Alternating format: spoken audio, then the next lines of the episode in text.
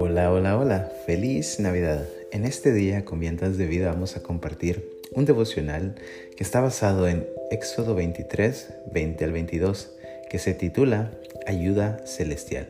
Dice así, He aquí yo envío mi ángel delante de ti para que te guarde en el camino y te introduzca en el lugar que yo he preparado. Guárdate delante de él y oye su voz.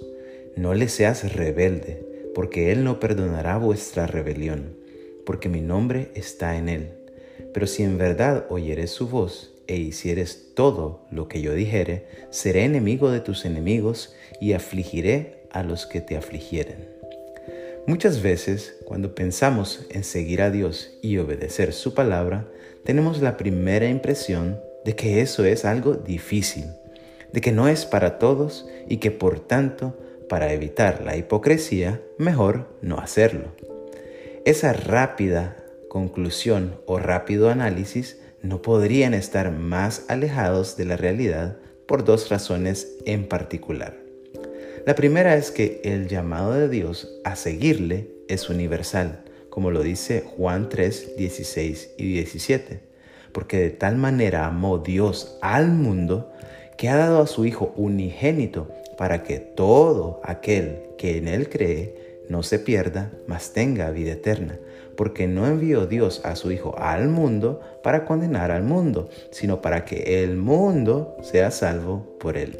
En otras palabras, si Dios nos invita a todo el mundo a creer en su Hijo, todos tienen la posibilidad y capacidad para seguirle y obedecer su palabra. El segundo es que, como leímos en el pasaje inicial, Dios siempre nos ofrece su ayuda para seguirle y no tropezar o desviarnos en el camino. En ese contexto, Dios ayudó al pueblo delegando directamente a un ángel para que dirigiera en el camino a los israelitas, para que les introdujera a la tierra correcta y para que les defendiera de sus enemigos. En el contexto actual, Dios nos envió a su Espíritu Santo para poder seguirle y obedecerle, como dice Juan 14, 26. Mas el consolador, el Espíritu Santo, a quien el Padre enviará en mi nombre, Él os enseñará todas las cosas y os recordará todo lo que yo os he dicho. Dios nos llama a estar a cuentas con Él y directamente nos facilita todos los medios para acercarnos a su presencia y seguirle. Así que realmente no tenemos excusa para no hacerlo.